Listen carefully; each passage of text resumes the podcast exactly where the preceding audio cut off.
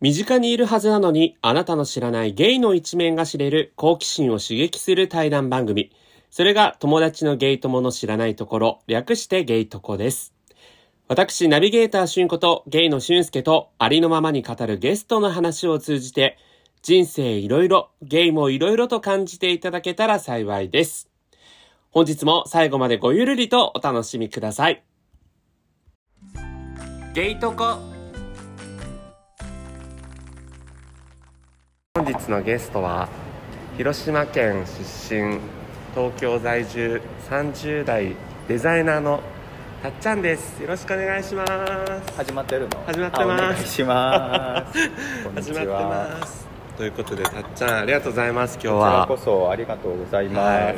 なんかたっちゃんもこのポッドキャストをね聞いてくれてるってことで、聞いてまそう。いや嬉しい。もう久々でそのやり取りがねポッドキャスト聞いてるよみたいなやつだったから。そうありがとうございます。確かに。でももうそれでもうねもうすかさず声かけてもう出てくださいと。いやすいませんすいませんそんな恐縮です。とんでもないです、はい、たっちゃんとは僕は共通のね知人というかこのポッドキャストにもゲストで出ていただいたそう藤原紀香のモノマネしてた一応タイトル的には「京子さんかっこはてな」っていうあタイトル。京子さんだったんだ。あれのりかさんじゃなくて。そうですね。あ藤原紀香のモノマネしてたけど一応こう番組タイトルは「京子さん」京子さんがのりかさんの真似をしてるしてるってちょっとややこしい。加納京子からちなんだ京子っていう名前だけど、ね。はい、あのただのゲイが喋っている、うん。あのー番組のその、京子さんがまあ共通の知あそうです人で,、そうでね、知り合ったんですけど、うん。たっちゃんはですねあのー表す最初にね3つのキーワードをうん。ちょっとお伺いしようかなと思っておりまして、はい。はい、1つ目のキーワードはなん何ですか？だっけ？あのね3つって言われたんだけど、うん。2つしか思い浮かばなかっいいよいいよ全然も1つが、う、ううんん、とハワイ、ハワイ。うん。知ってるっけ？俺がハワイに住んでた。もちろんです。何年ぐらいいたんだっけ？うんとなんか行ったり来たりとかうん。とかも全部合わせると、うん。4年半。4年？4年半。4年ぐまあらい。4年4年半ぐらい。3丸3年はもうがっつり住んでて、うん。うんその他で行ったり来たりとかをなんかちょっとずつ合わせると、うん。4年以上はなんかうーん。って感じ。でそれは何歳ぐらいの時に行ったの？うんと、うん住み始めたのうん。は、うん、と24になる年。うんうん。24歳。うん、24歳の時に実際にビザ取って住み始めて、うんうん。関わりを持ち出したのは大学卒業した時、うーん。うん、なるほどね。なんでハワイだったんですか？うんと、うん。受かったから、受かったから、うん、面接で。ああ受かって、うん。いや本当に本当にそれが理由で、うん。えっとまあ、デザイナー、えっと、になりたくて、うんうん。で上京してきて、うん。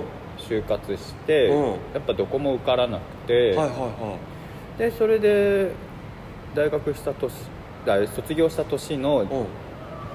10月ぐらいにうん。そのハワイの会社が求人出してて、うんう。んでそれでそう俺ミクシー就活してて、うんうんう。んそう大手には入りたくなくてすぐもう現場の仕事がしたいって思っててう。ん大学時代から。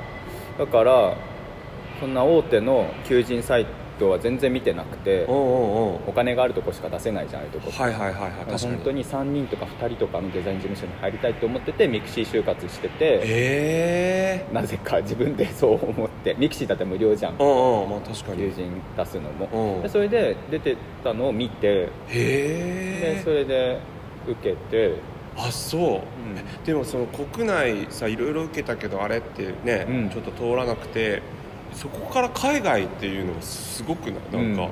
そう。でしかもそれで海外の会社だけど日本で働きますじゃなくてあじゃなくてそのうん。ハワイの会社もハワイにしかない会社でってことよね。ハワイのえの、えっと、広告代理店だったんだよね。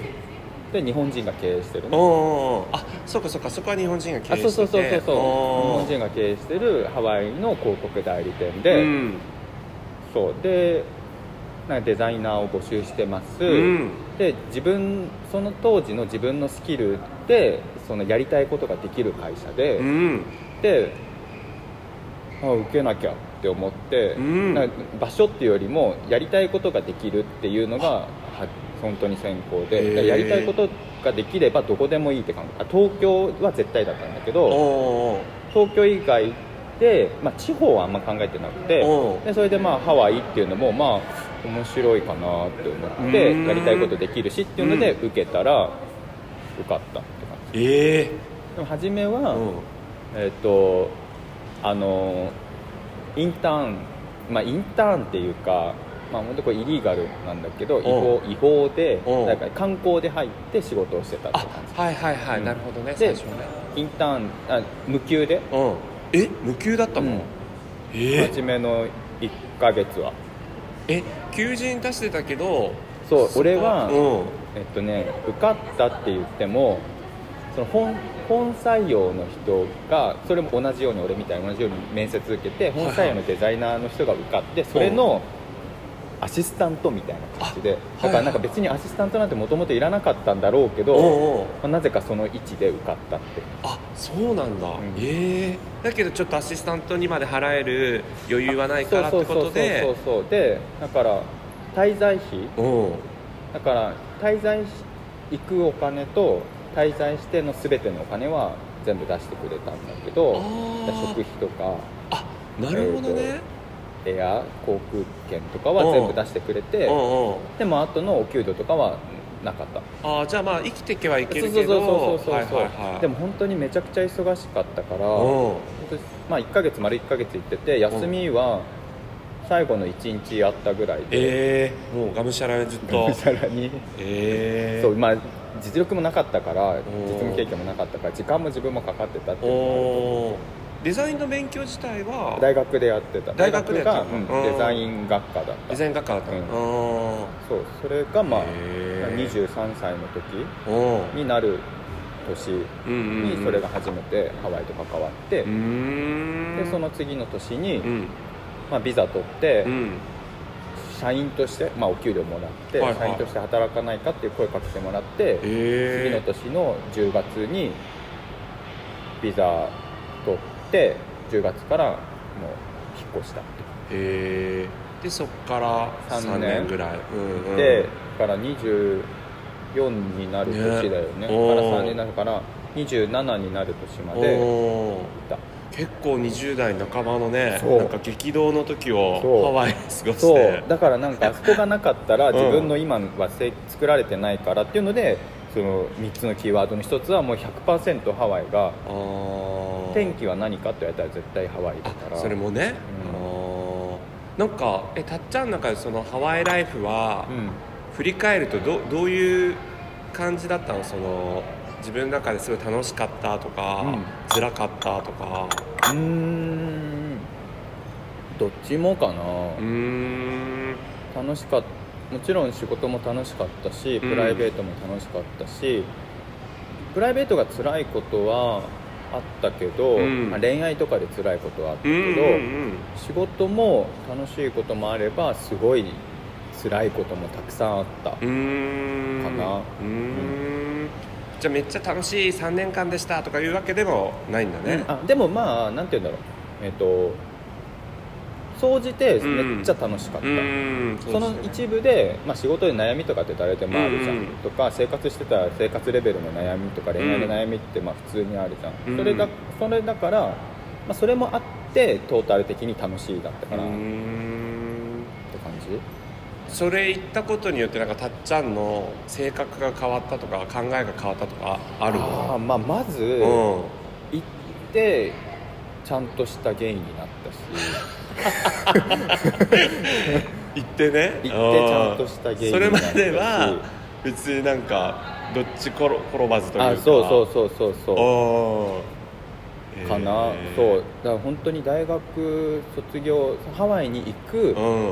半年ぐらい前にそのゲイっていう人と初めて知り合って、へ半年ぐらい前はまあそんな感じで、でそれでアプリっていうものを知っえてで、まあ、ハワイに引っ越して、まあ、アプリやりながらう。んでもまあなんかよく分かんなかったから、う。んまあ、彼女とかもできたりしたしえ？ハワイでも、うんうん。え？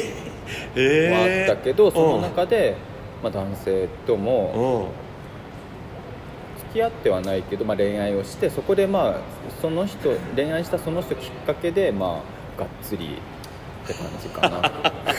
なるほど。ねがっつりこちらの世界にね、はい。えー。お邪魔しました。お邪魔しました。なるほどね。って感じかな、まあそういうのはあるハワイで、まあ、性格とか何かが変わったかって言われるとまあでも仕事に対する考え方とか、うん。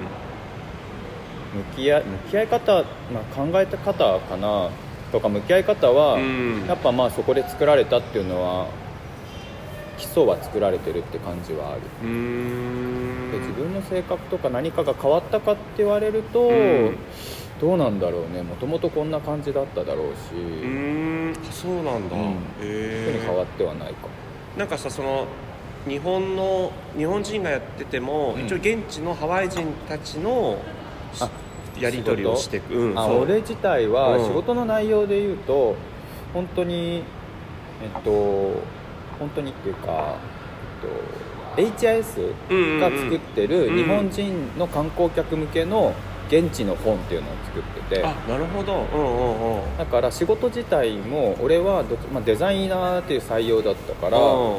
えっとクライアントとやり取りするっていうことはほぼなくて、はいはいはい。まあなんか本出来上がったりしたらクライアントに持っていくとか、うん。まあ、あとはなんか物を借りに行ったりとかっていうのでクライアントとから関わることはあったけど、うん。なんかそんなにもう本当に9対1ぐらいでほぼ関わってなかったってなるほどね。ちょっと缶詰って感はいはい。いやなんかハワイ人ハワイ人のなんかこう働き方とか、うん。そういうのってこう日本人たちの働き方スタイルと結構違うのかなと思って、うんでそれでなんかこうその基盤がその3年間でたっちゃんなんかできたのかなと思あったけど。それはねないかな。まあそこじゃないハワイの人も一部は働いてた人もいたけど、うん。基本的に9割日本人の人だったから、だしなんかもうハワイで働いてるけど、うん。がっつり日本の考え、考え方っていうか日本方式で働いてるって感じ、うん。全然残業もあるし、うん。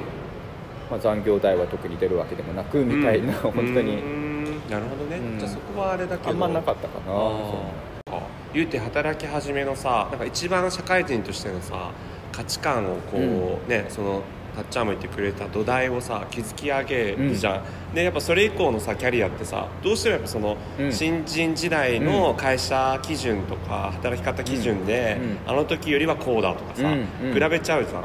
そうなった時にこうそれで言ううと、ん。今丸くなったって言われる。え丸くなった、うんハワイにいた時よりも、あそうなんだ、うん。もっとギスギスしてたって言われるしへえ。もっとなんだろうきつかったって。あそうなんだ、うん。じゃあめっちゃあれなんだねこうエッジが効いてた人だったんだうんよねなんか。多分。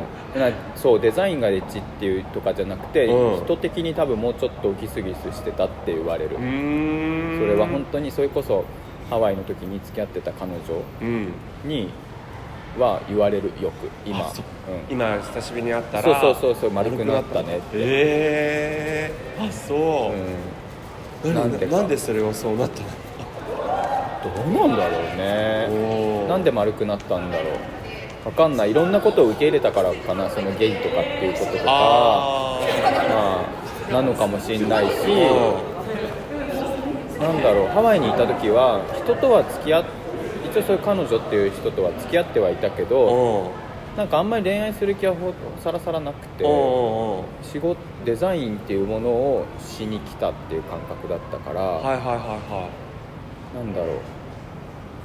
仕事以外は結構どうでもよかった。どうでもいいっていうかもちろん遊んだりはめちゃくちゃしてたしそのプライベートでね旅行行ったりとかはしてたけど、うんうんうん。どっちかっていうとなんかデザイン1みたいな感覚だったからうんだからなんかギスギスしてたなるほどね。まあある意味こう修行じゃないけどあそうそうそうそうそう。うんそこに全力集中してたから、ちょっと他は見る余裕がないというかね、うんうんうん。まあそれはでも分かります。新人時代うん。ありがちなうん、ありがちだと思う。そうだよやっぱり。うん。まあ、そういうのも経験いろんな経験をして今なんかまあ丸くなったのか知らんけどなるほどね。なったのかなとはまあでも自分でもやっぱ一人に優しくなったかなとは思う。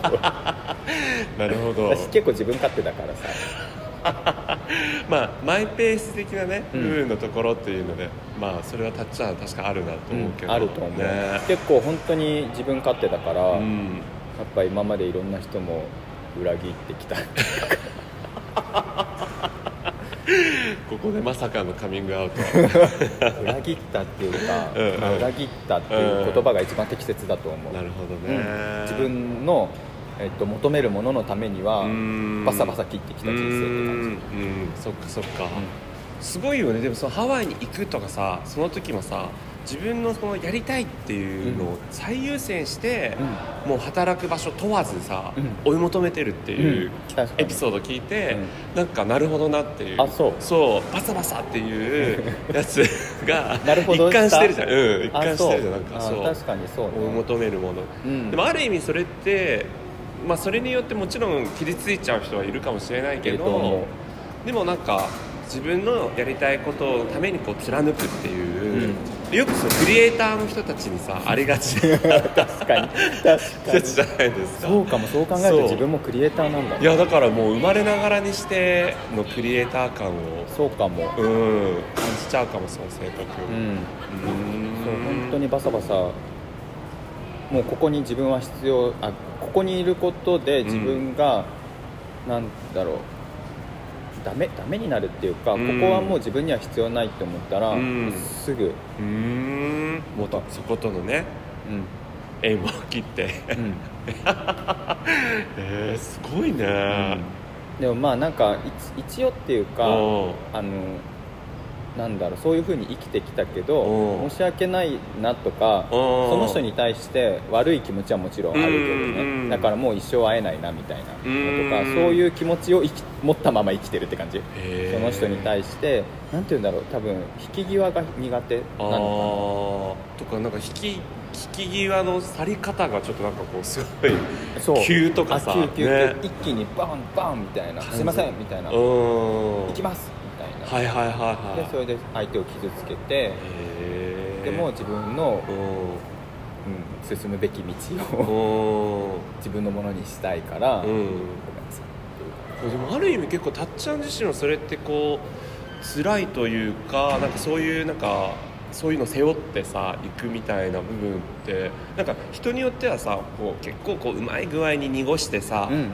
静かにフェードアウトの方がさ、摩擦が起こ起きずにさお互いにとってみたいのあるのであえてたっちゃん 自らこう苦しむ道じゃないけどあそうね。行くっていうまあのもなんか結構そうかも。お結構苦しみ苦しんでるかわかんないけー。どなんか背負っいろ背負ってるっていうか背負いながら背負いながらっていうか今でもそううんいうことを忘れずには生きてる、ねえ忘れずに。迷惑かけた人たちのことを忘れずには生きてる。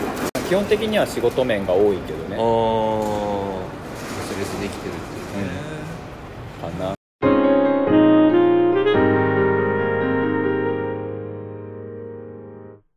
なんか自分を表すものってなったら、まあ、ハワイと次なんだろうと思ったら基本的に本当仕事しかしてないからプライベートももちろんあるけど、うんう本ん当に仕事しかしてないから、んキーワード上げると本当ハワイと仕事っていうう感じで、そうだからその仕事の分で言う言ってもなんだろうやっぱりハワイの仕事をできるっていうの今もうん。その業務委託で仕事してて、はいはいはい。ハワイの会社の仕事は。元いた会社の。あそうそうそうそうあすごいねつながりまあ、やっぱ。つながって仕事はしてて、まあ、このコロナの2年間は本当にハワイの仕事ゼロだったんだけど、本当？うん、まあ、旅行者がいないあ旅行者向けの本だったから旅行者がいない限り本も、まあ、作る意味もないし、うん。まあ、HIS としてもそこに予算は、まあうん。てかもう全然作れないじゃん、うんうんっていうので、まあ、なかったけどここ本当に最近、うんうん。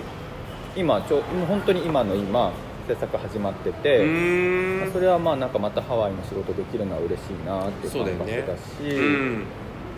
うん。その他にもまあなんかハワイの仕事っていうのはハワイを表した仕事、うんうん。なんかハワイのことを、えっと、ハワイの海をイメージして作った何かっていう仕事も今やってて、へそうえいうのできるとやっぱ嬉しいし。そうだね。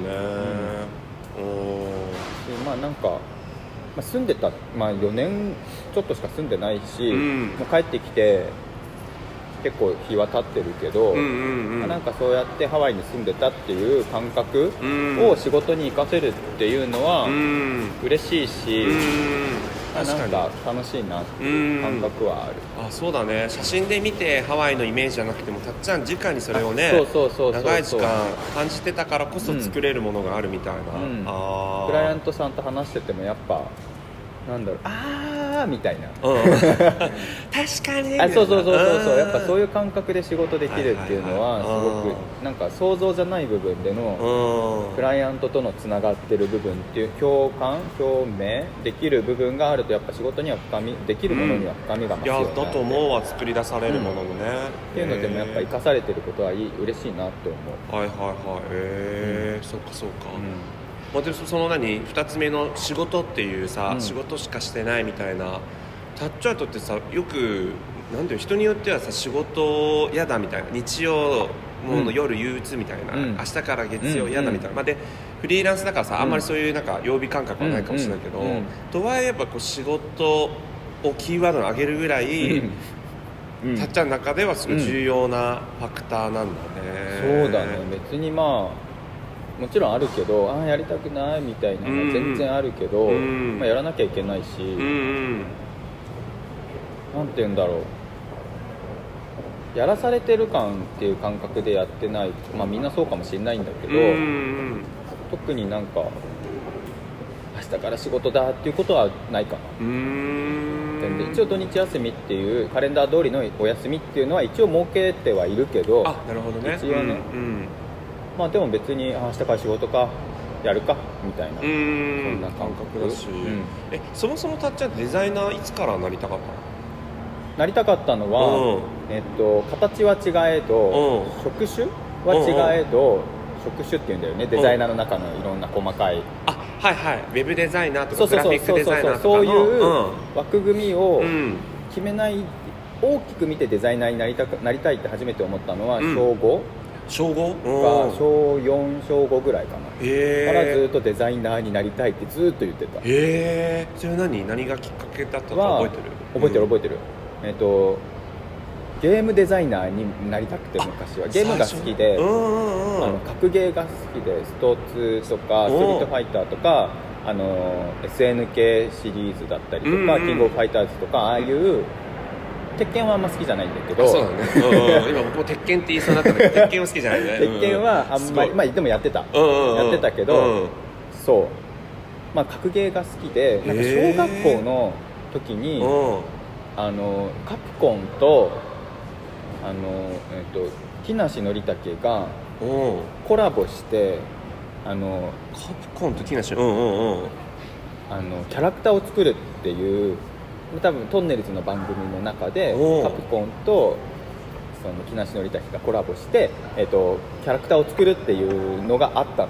企画として。それをすごい楽しくて見ててでそのゲームを作る現場とかも結構映像として入ってて、うんうんうん。放送の中に、うん。それを見てうわめっちゃ楽しそうって思っうて、でそれからかななんかゲームデザイナーなんでデザイナーって言葉をしてたのか知らないんだけど、うん。まあ、多分テレビで言ってたのかな、ね。ゲームデザイナーっていう人たちですっていうの。でそれでずっとちっちゃい頃から多分ゲームデザイナーって書いてた。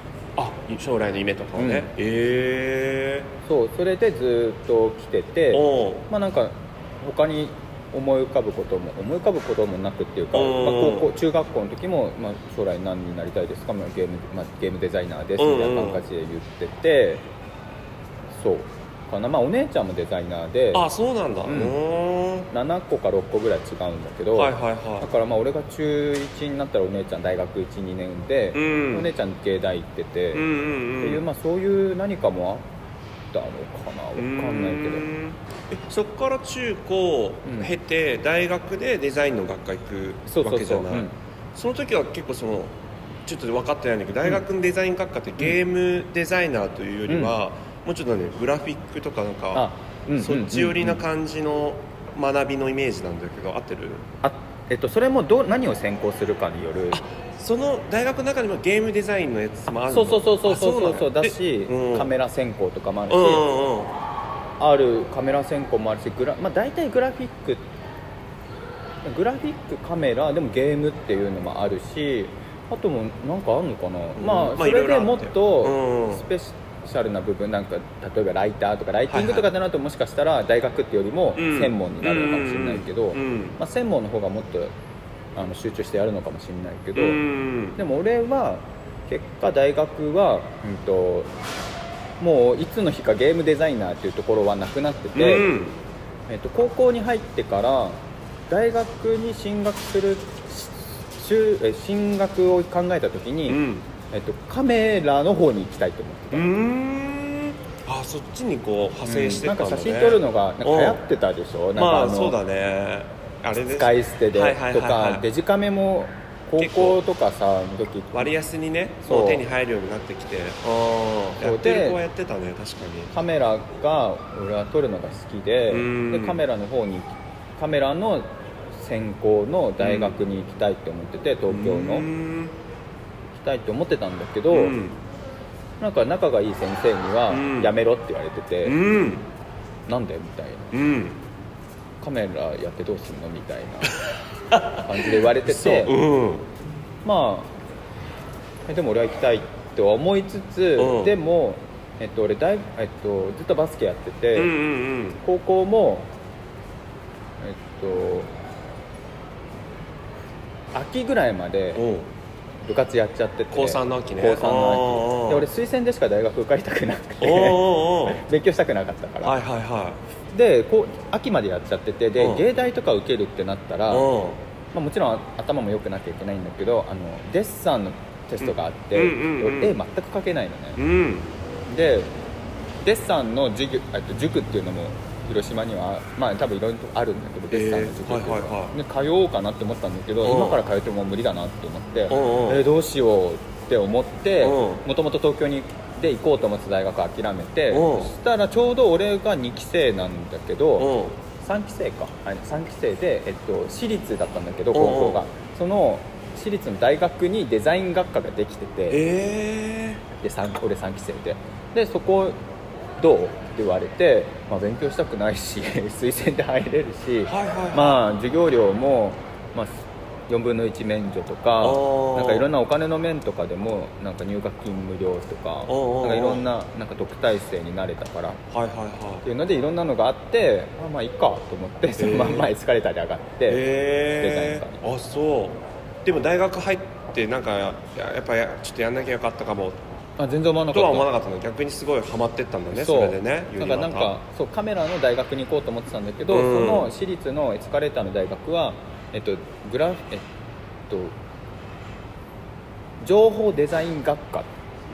情報デザイン学部情報デザイン学科ってうんいう、学学部に入って俺が、うん。そこは、まあカメラとかをやるカメラとかはほぼなかったんだけど、うんうん。うんとデザインのことも学ぶし、うん。情報的なことを学ぶみたいな、うんうん。そういう大学、えっと、科だったんだよね、でもまあデザインっていうものは好きだったし、うん。まあいいかって思ってそっちに進学したって感うんうんうんじで入ってからも別に、まあ、ずっとデザインっていうものはやりなりたかったし、すごい楽しかった、うーん。なるほどそうねいう感実際今じゃあデザイナーで働き始めてうん。10年じぐらいもね。そうだ経ってるけど、10年うん。どうなんかそのデザイナーの仕事の魅力って、うん。たっちゃん的になんかどんなところがあります？魅力、うーん。魅力か？何魅力って？魅力？なんか なんだろう？楽しいと思う瞬間とかあー。なんか達成感感じる瞬間とかなんかややりがいというか。やりがい？うん。やりがいか、うん。特にないかなやりがいは。だうん。へえなんだろう。やりがいやりがいがないっていうと、まあ、確かにクライアントに対しては失礼だけどいやいやいや。なんて言うんだろう。えっとやりがいって本当にもう生活の一部みたいな感じだからうんうーんなんだろうでも他の仕事にしやりたいなとかって思ったことはないってことじゃん。ない。あでもまあこのまんまデザインの仕事しかやらないっていうのは危険だなっていうのは思ったりはする。はいはいはい。なるほどね、うんなんか大人なまだ30代だからいいけど、ん。40代50代になって、うんうんうんデザインっていう仕事をずっとできるのかなっていう不安はある。そういうのはあるけどね、うんうんうん。ってなった時何ができるかって言われても全然今は想像もつかないし、うん。分かんないけど。でもまあやりがいまあやりがいはもちろんあるし、うん。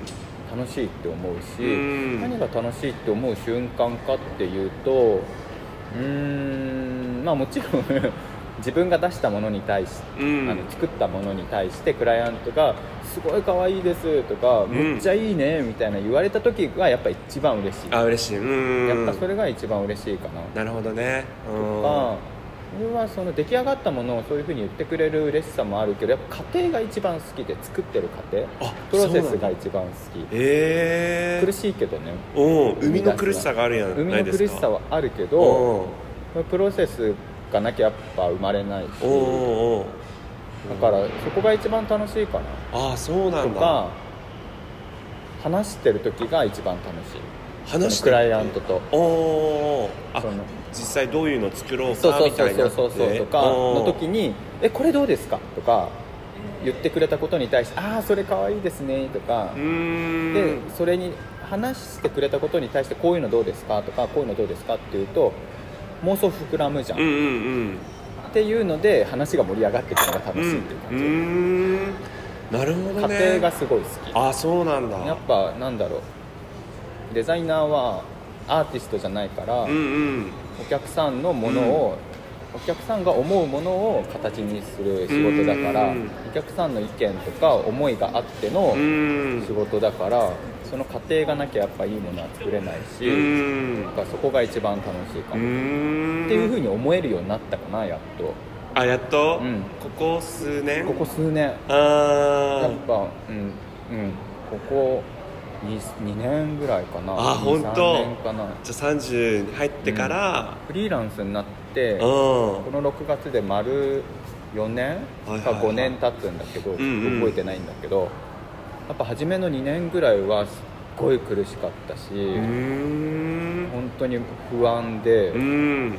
不安しかなかったけうど、ん。でもやっぱここやっとここ2年ぐらいかうん。ないろんなことが楽しいって思えるようになってあきて本当、うん。よかったねそれあーじゃあ出会った時は結構苦しい時期をこうう。めっねちゃ苦しかった。だってずっとこもってたでしょ？こもってた。なんかそうそう。なんかたっちゃんとさ共通の知人がさあだからそのさっきの京子さんがさ。そう京子さんと一緒に住んでて。そうねルームメイトしててでなんかこうわちゃわちゃさリビングルームでさ、ううんちらがさ楽しんででるのを中そう。俺は一人で部屋にこもって仕事しててそうそうそう。でなんか「あいらっしゃい」みたいな感じそう。でお茶だけ汲みに行そうくとか。そうそう行ってもうすぐに部屋にに戻ってみたいな。仕事をするみたいな本当にあの時期はだからあの家だからあの高円寺の家の時期はすっごい苦しかった。なるほどね。そっかそっか。本当に苦しかった時期かな。うーん。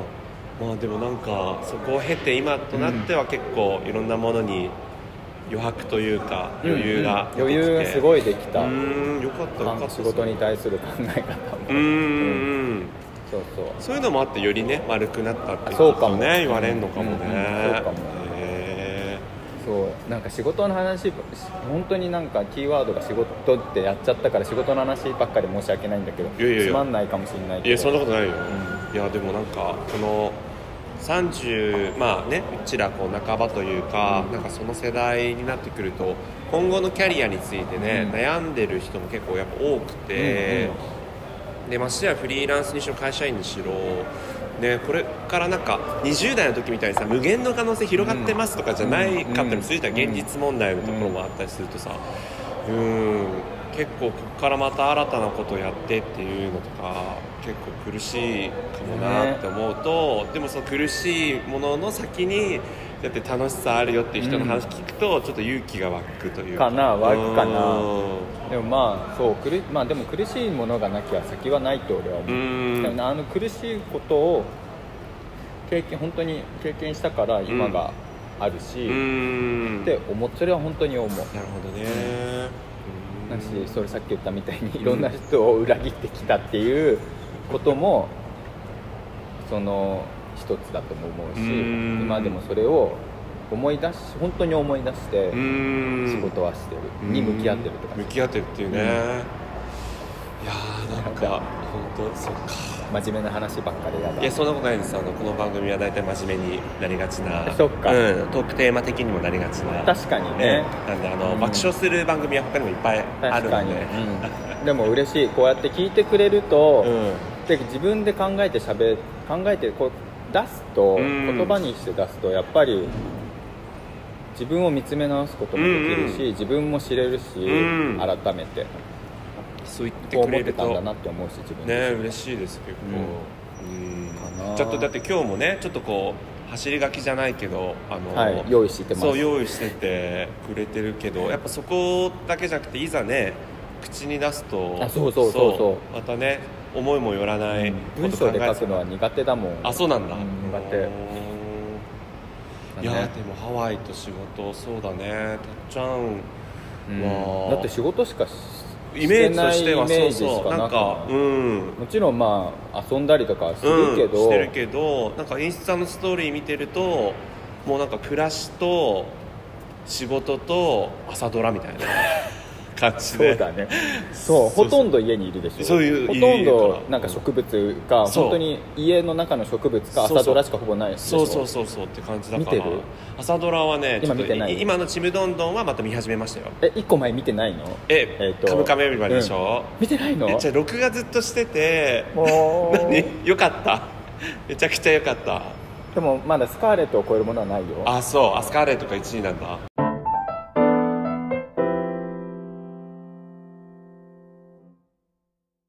じゃあその2つのキーワードありましたけど、なんか人生の中の転機っていうやつもね、毎回聞いてるけど、うん。それでいうとまあさっきのハワイがそうだね。えっとね書いてきたよそれも。うんうん。ありがとうございます。あでもね、うん。ハワイの前にうん。一個あって、はい。それがあそうそうそうそう。なんか、えー、と大学うん。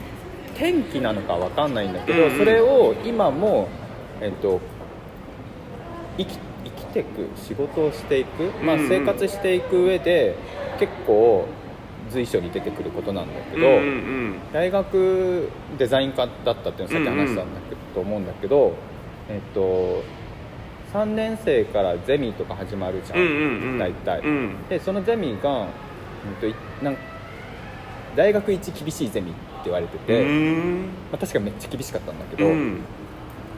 で、うんとえー厳しくて。厳しいって何が厳しい？先生が厳しいあ先生が厳しかった、だからなんだろう、うん、と大学生のゼミなんだけど、うんうん。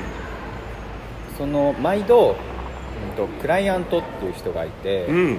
そのクライアントっていうのが、えっと広島の例えばもみじまんじゅうの会社だったりとか、うんうん。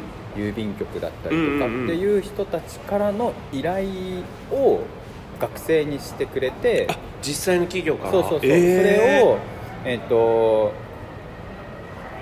なんだろうヒアリングとかしたりして毎週のゼミで、うん。えっとゼミ内と先生に発表を毎週デザインのこととか、えっとこういうコンセプトヒアリングをしましたっていうのを毎週、えっとパワポに貼り付けて1人ずつ発表するっていう、で最終的にはその大元のクライアントにこういうものができましたっていうのを結果発表発表っていうか、うん。うんプレゼンしに行うん。って、超実践的だね。めちゃくちゃ実践的なゼミで。うん。そうだからいろんな、まあまあ、企業からしても、まあ、学生にっていうと多分無料じゃん、多うんうんうん。分今思うと、うん。だし企業からしても学生にこういうのを作ってもらったっていうとまあ話題にもなるかなうんと思う、確かにね。今思うとそうなんだけど、まあ、うん結構実践的なゼミで、うんうんうん。っていうので、まあ、そういうパワポの作り方とかデザインの仕方っていうのにもこと細かくすっごい厳しい先生で。でそれでまあなんかまあそういうことがあって、うん。その前に、えっと、俺中学ずっとバスケやってたって言ったと思うんだけど、中学校かな？うん。の時に選抜バスケの選抜の練習に選ばれたりとかして行ったりとかしたんだあそうけどすごいね。うんでその時にやっぱもう全然レベルが違って途中で逃げたのよ練習をだから放棄して逃げたっていうかその場から逃げたっていうか、っていうのがまずあって中学校の時に、でなんかそれが俺的にはずっと逃げたっていうのがずっと心残りで。心残りにあってで大学の時にその厳しい先生のゼミを受けてる時にう。んまた逃げそうになったんだけどいやまたここで逃げたら何も自分変わらないなって思っうてん。とどまったっていうのがとどまってそこでまあのやりきったっていうのがまず自分の中の思い返し今でもそれは思うしここで逃げたら何も変わらないしとうん。か変わりたい、えっと、逃げた後に変われるっていう自信があるんだったら逃げてもいいっていうか、あまあ、ーそれは逃げるではないと思うんだけどそうね。うん。っていうのを思ったのが大学の3年生23年時へえめっちゃ対峙したね、うん。そういう逃げたい自分と。そうそこがちょっと一つのなんかまあ天天気？あー天気、うん、そう。かな、うん、えだからそれでもうここで逃げたら俺はみたいな感じでもう一大奮起しっていうかね、ふんとど踏みとどまってってなんとかやりきって。向き合ったって感じ。あーそれはすごく自分のなんか自信につながったんうだな、ん、自信につながったかな。まあでもその後もめちゃくちゃ怒られたりもしたし先生には。でもまあめちゃくちゃ感謝はしててうん。卒業式の時に先生に「ありがとうございました」って言ったらうん。なんか「えあなたにありがとうって言われるとは思ってなかったわ」っていう。ええっていうぐらいボロクソに言われてたから俺。あそう、うん。なんかそう。そのデザイン学科って、まあ、学校によるかもしれないけうんうんど卒論とかなくてうんうん。卒業制作っていうのがあるんだけど、うんそれの卒業制作集なんかゼミゼミ長やってたから、しかもゼミ長。そうそうそう。う。んゼミ長やっててなんか卒業制作集みたいな本みたいなのをとかポスタービジュアうル全体のポスターを作るっていう役目をうん渡されてうん作ってたんだけど、まあ、なんかその作ってる過程が良くなくて先生にボロクソに怒られうてわ。でそれで外されたのね。うわうわ。っっていうこととかがあったりとか、えーまあ、多分向き合い方が多分良くなかった今思うとね今思うと。良くないしうん。学生としての向き合い方も良くないし、まあまあまあいろんな面は良くなかったなとは思いつつ今はね、うん。まあ、その当時はそういうふうに言われてうて、んまあ、でそういうこともあったから先生に「なんかありがとうございました」ってあなたにそんなこと言われるとは思わなかったって言われたって先生としては多分恨んでるだろうばりのあそうそうそうそういろんなパパサパサ切ったしうんもう大役からも本当に最後の1週間ぐらいで外されたりとか、まあ任さ次に任された子はすごい大変だったいやそうね。うん。そう。でもそれそんなになんかまあ一見するとその時はすごいひどいしうちって思うんだけど、うん。なっちゃんの中でもすごい感謝っていうか。あそう無感謝しかない、へえあの時だから本当に天気そういう天気もあったしやっぱあそこであの先生にまあ学べたことっていうのは、うん。まあ、今仕事として何が生かされてるかなんて、まあ、ほぼ生かされてることはないかもしれないけどででもやっぱ本当にデザインっていう何かの基盤は人としての基盤はあそこにはやっぱあるよね。そうなのかもね。だからめっちゃ揉まれたことによってのね、うん。なんかたっちゃんの中の何かが変わったかもしれない瞬間だったかもね、そうだからそれが天気かな、へー1個目の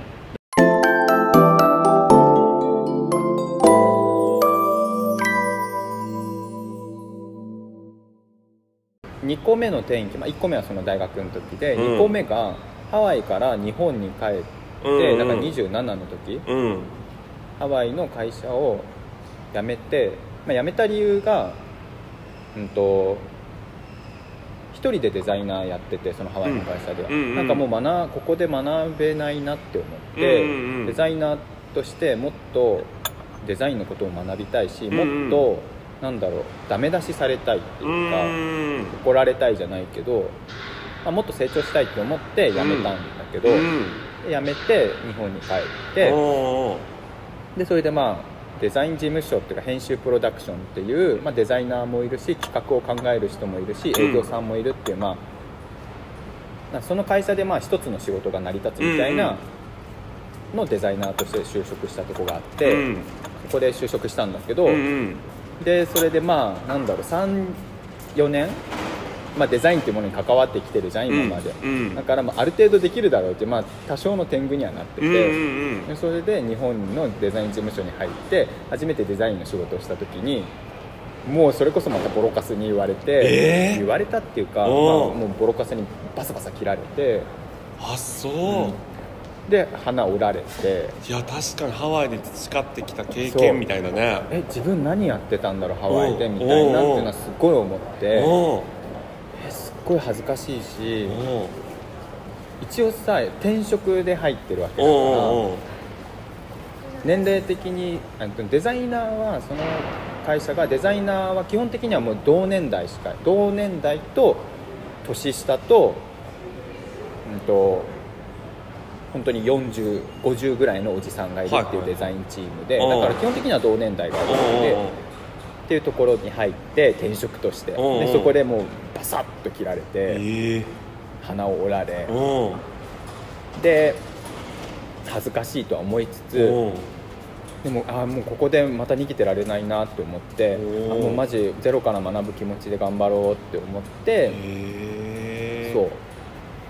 でまあなんか本当にまあ本当同い年みんなためだったんだけどほぼそのガシガシやってる人たちは、まあ、その人たちのもう手伝いとかももうめっちゃしまくってうん。やりたいものはもう手挙げてできないなりに頑張ったりとか、まあ、うんアシスタント業とか、まあ、いろんなことをもう本当にやりまくってっていうのが、まあ、2個目の転機鼻折られて頑張ったっていうのが2個目の転機いや本当になんかさ同世代とかともすればちょっと下とかがさ、うん。いるのに、うん。その年齢のプライドを捨てて、もうなんかちょっとその人たちの手伝いに回ってみたいなさ、うん。それを結構人間のプライドがさ、うん。結構こうゆる、ね、揺らぐというか、なのかな、うん。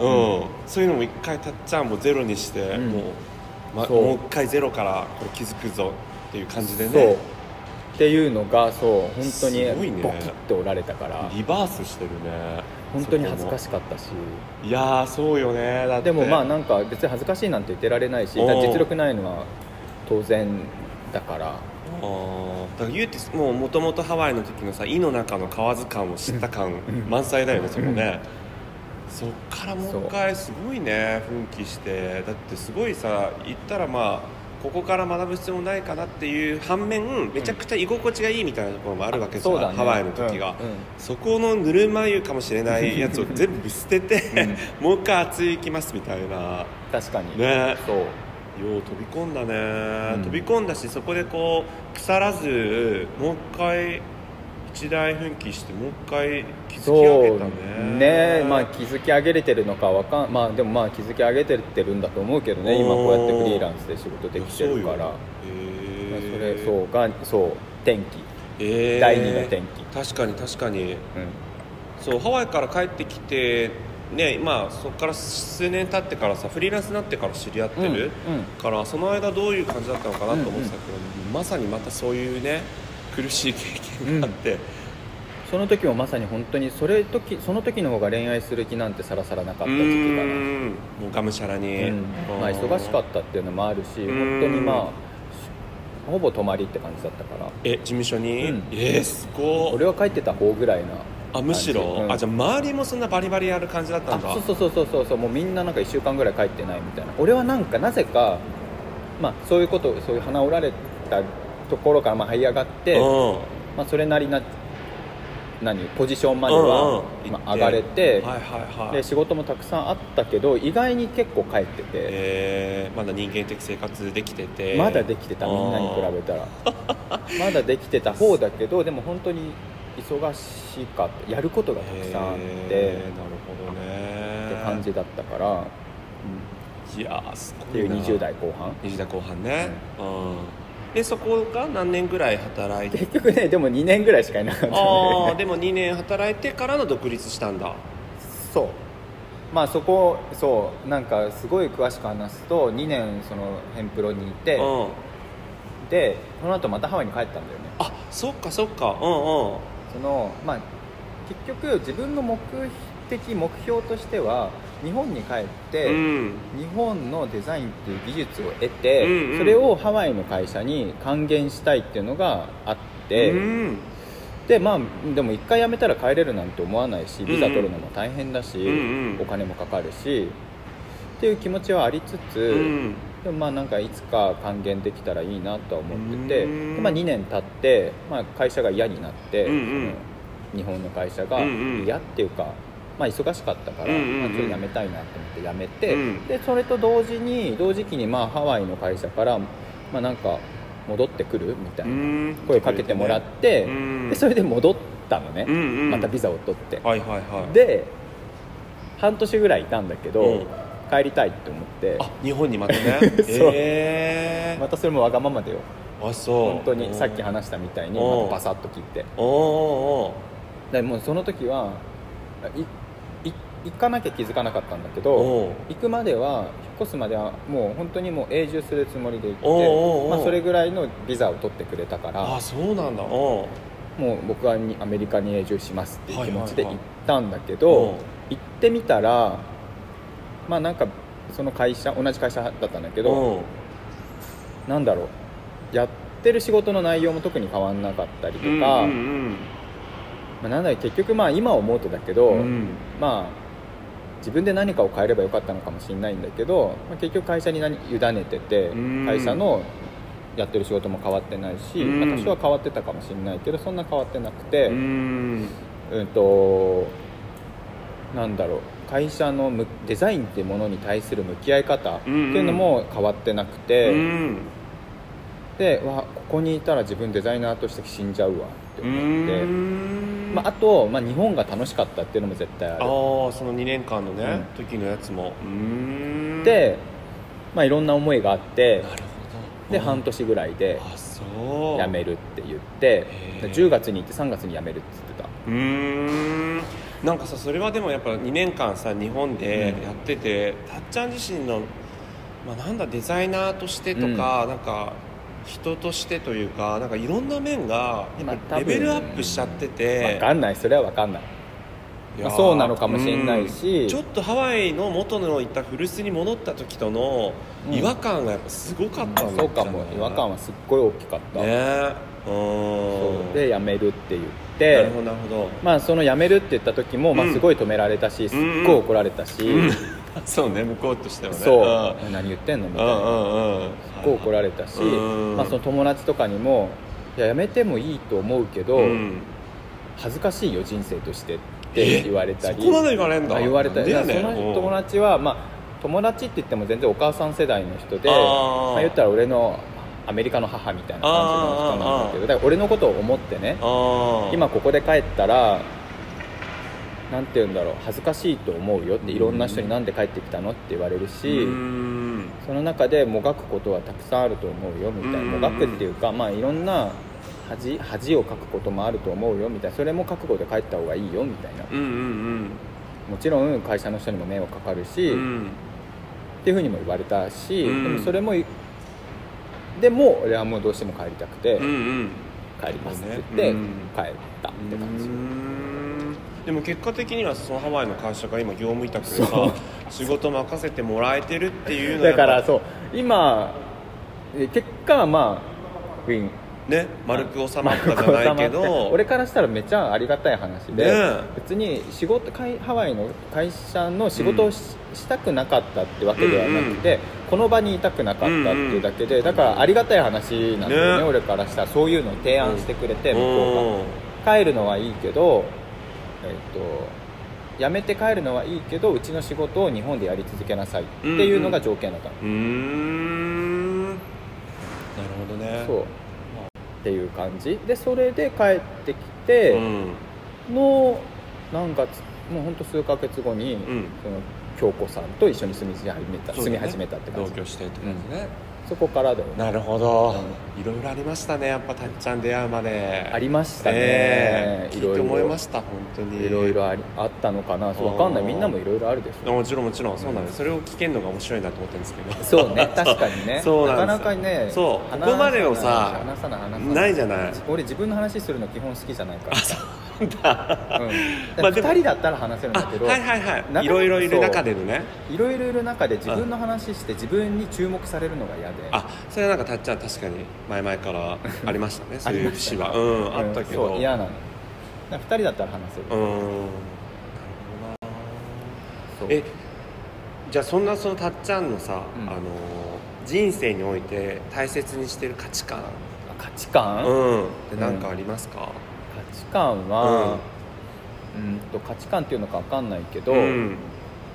あのやらない後悔よりもやった後悔。あマジか、うん。僕もそういうの近いの持ってる。うんうんうん。そう価値観か分かんないけうんうんど、うん。それはそういうふうに絶対生きてる。なるほど。とりあえずやる、おー。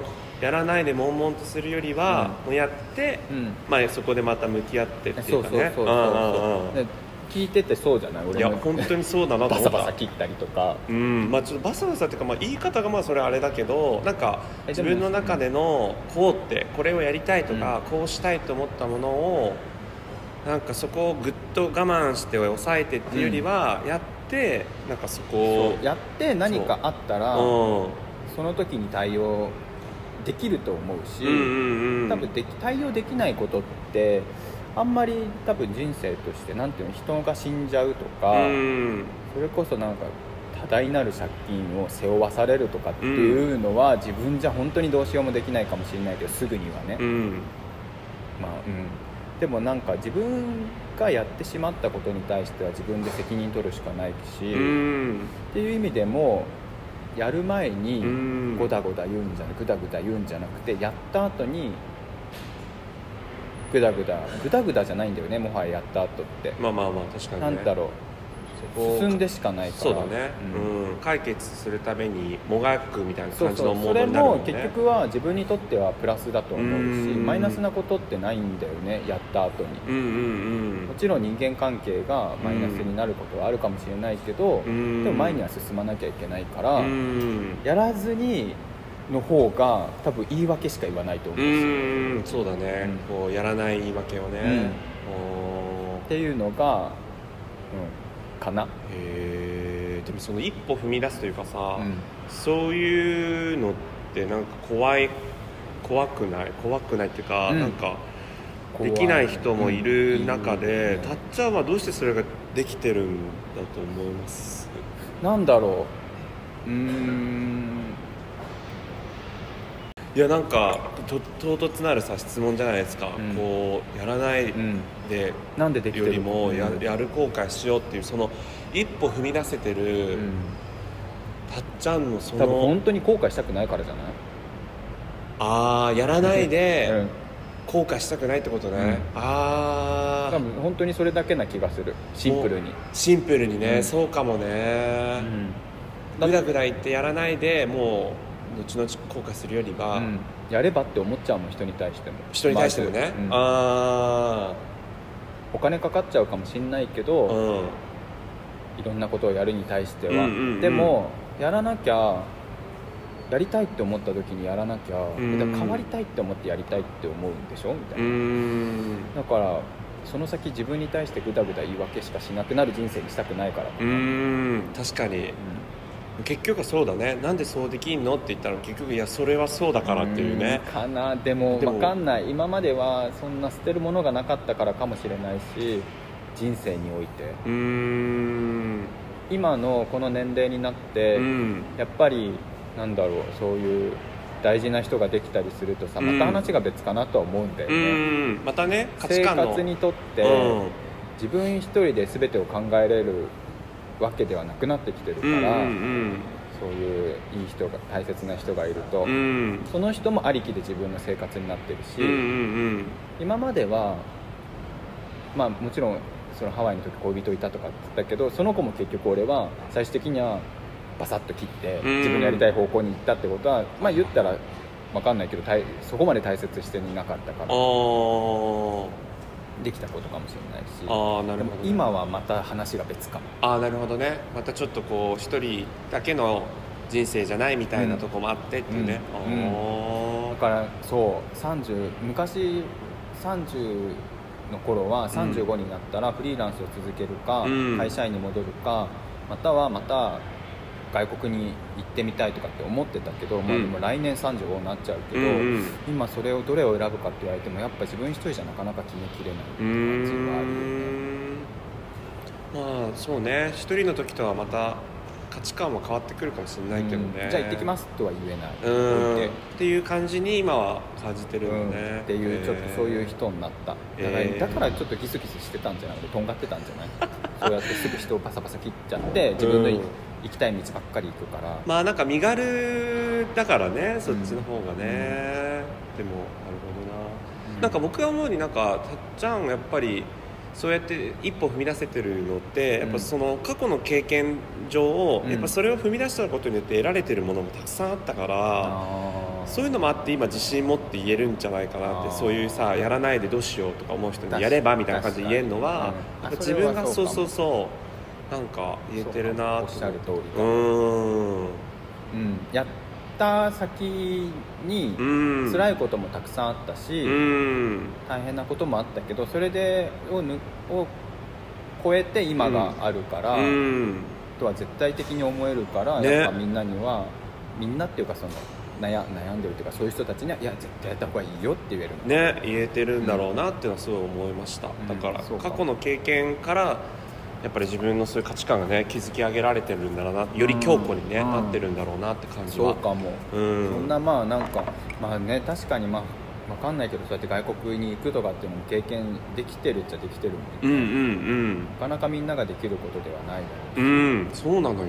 本当にすごいびっくりした。僕なんか社会人で何年か働いてハワイに行ってんのかなと思ったら、うん。新卒から行ってましたってそうそうそうびっくりしたわ本当。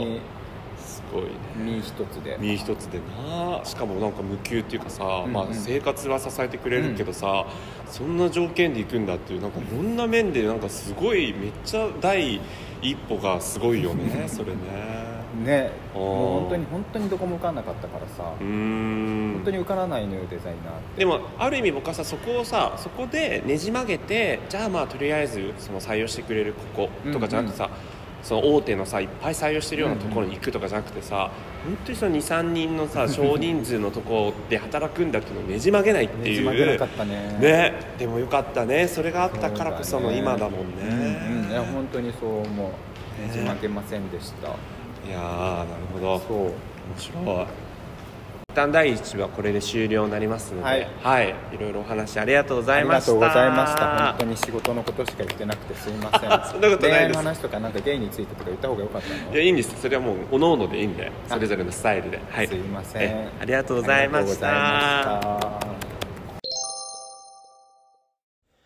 今回のゲストはたっちゃんをお迎えしました。え自分のことを語るのが苦手と言っていたたっちゃんとねここまで長く話すのは初めてだったんですけれども、まあ今まで聞いたことがなかったようなたっちゃんの経験談とか価値観が知れて、あの本当に面白かったなというふうに思いました。たっちゃんは普段こう SNS を見ていると、穏やかな暮らしを大切にしているイメージで、植物に囲まれて日々の些細な幸せを感じられるような、そんな人のイメージがあるんですが、今回は内に秘めた底知れぬパワーみたいなものも感じましたね。こう、なんていうんですかね、こうしたいと思った時の、こう、推進力がもうロケット噴射かのような感じで、バーッとね、行く感じがあるなと。まあだから、たっちゃんを表すと、こう、空に浮かぶ雲のような人だなっていうイメージもありまして、普段はこう、すごく穏やかにこう、宙をね、待ってるんですけど、ある時はこう、積乱雲かのように、ものすごい大雨を降らすパワーを持つみたいなところで、雲っぽいなと思いましたね。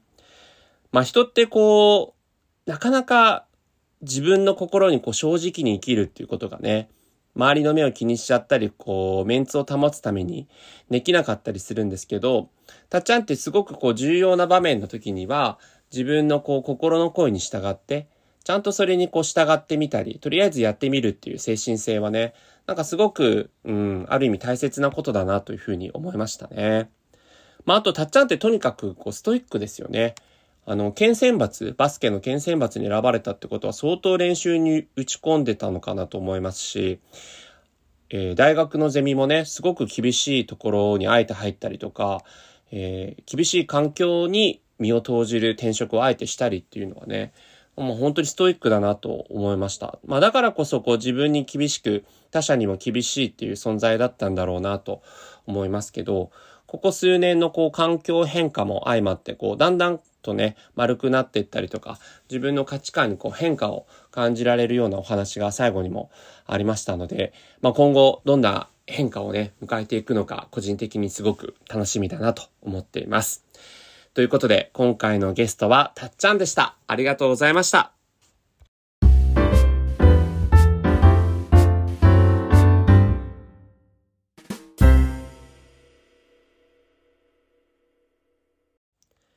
番組では皆様からのご感想、ご質問などをお待ちしております。このゲストのここの話が良かったなんてことがありましたら、直接そのゲストに皆様のお声をお知らせいたしますので、どしどしお送りください。ご感想、ご質問などをお送りするには、番組概要欄にありますメールフォーム、またはメールアドレスよりお送りください。また、番組のツイッターも開設しています。アカウント名はゲイトモレディオです。皆様からのお声が今後の運営の励みにもなりますので、皆様のお便りどしどしお待ちしております。